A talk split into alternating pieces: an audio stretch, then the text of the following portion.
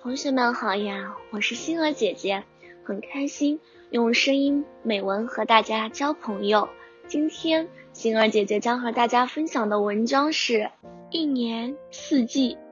一年有四个季节，春夏秋冬，各个季节的景色都不同。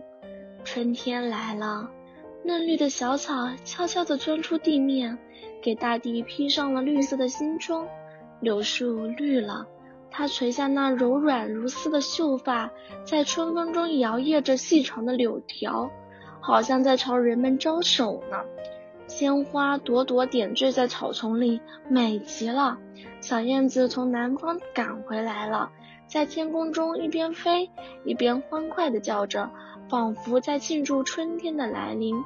转眼间，炎热的夏天到了，带来一股热风。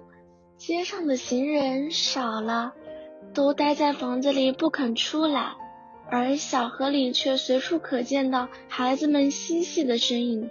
秋天紧跟着来了，凉爽的秋风把落叶吹到了地上，田野里的稻谷黄澄澄的，成熟的苹果挂满了枝头，红彤彤的，像个害羞的小姑娘，羞红了脸。